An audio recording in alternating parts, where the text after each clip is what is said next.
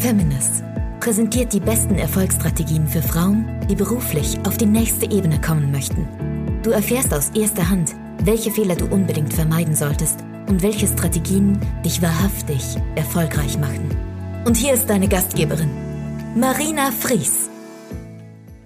Auch heute möchte ich dir wieder eine Geschichte erzählen von einer Frau hinter einem erfolgreichen Mann sozusagen, die aber den Erfolg des Mannes maßgeblich ja auch vorangetrieben hat und daran beteiligt war. Und zwar spreche ich von Mileva Einstein Maric. Ich hoffe, ich spreche den Namen richtig aus, aber darum geht's eigentlich nicht. Ihr habt schon den, den ersten Namen auf jeden Fall gehört, nämlich Einstein. Genau, es war die Frau von Albert Einstein. Und als ich so ein bisschen über sie recherchiert habe, mir hat ein guter Freund hingeschmissen, als er gehört hat, ich mache so eine neue Serie, hey, du musst dir unbedingt die Frau von Albert Einstein angucken. Und dann habe ich natürlich in Google recherchiert, weil ich von ihrer Story noch nichts gehört habe, bin über unterschiedliche Portale gestolpert, unter anderem auch über eine Kurzbiografie. Und als ich die las, dachte ich wirklich, das kann ja wohl nicht wahr sein. Ähm, was für ein krasses Leben und wenn man dann den Hintergrund bedenkt, dass sie sehr, sehr wahrscheinlich auch mit an der Relativitätstheorie beteiligt war, finde ich, wie sie leben musste, schon tatsächlich erschreckend. Und zwar hat sie auch studiert in Zürich. Sie war die zweite Frau, die in der Abteilung Mathematik und Physik ein volles Studium quasi absolviert hat. Dann hat sie Albert Einstein geheiratet bringt drei seiner Kinder zur Welt, überlebt dreimal das Kindsbett, wird von ihm betrogen, verlassen, mit den Kindern kurz vorm Ersten Weltkrieg nach Zürich abgeschoben und dann geschieden. Sie zieht alleine die zwei Söhne hoch und pflegt den dritten Sohn, der schizophren war. Und dann ist sie gestorben.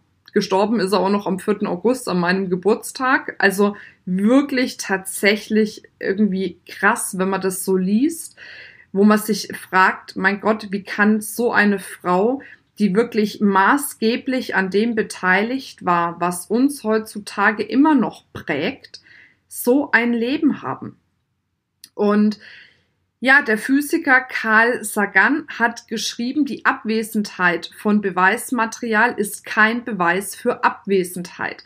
Und da stützt er sich quasi darauf, dass ja, es überliefert wird, dass eben Mileva auch ganz maßgeblich an der Relativitätstheorie beteiligt war, indem sie durch die permanente Arbeit, den permanenten Austausch 24 Stunden am Tag quasi mit Albert Einstein das gemeinsam mit ihm entwickelt hat. Es gab wohl auch Schriftstücke darüber, die aber von Albert Einstein letzten Endes vernichtet wurden können wir jetzt spekulieren, warum. Möglicherweise war es, damit er den Ruhm für sich einstreichen kann, was ihm tatsächlich ja auch dementsprechend gelungen ist, weil ich weiß nicht, ob ihr von Mileva schon mal was gehört habt.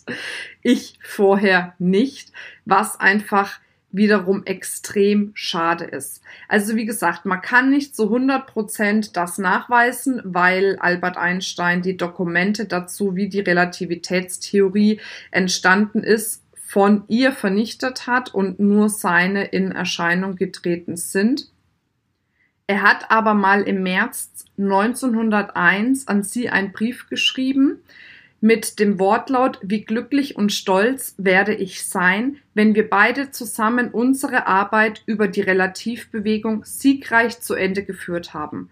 Wenn ich so andere Leute sehe, dann kommt mir's so recht, was an dir ist. Das hat er ihr geschrieben, was für mich zeigt, dass sie definitiv maßgeblich daran beteiligt war, aber überhaupt gar keine Aktien an diesem Erfolg, an diesem Durchbruch, an dieser Revolution hatte.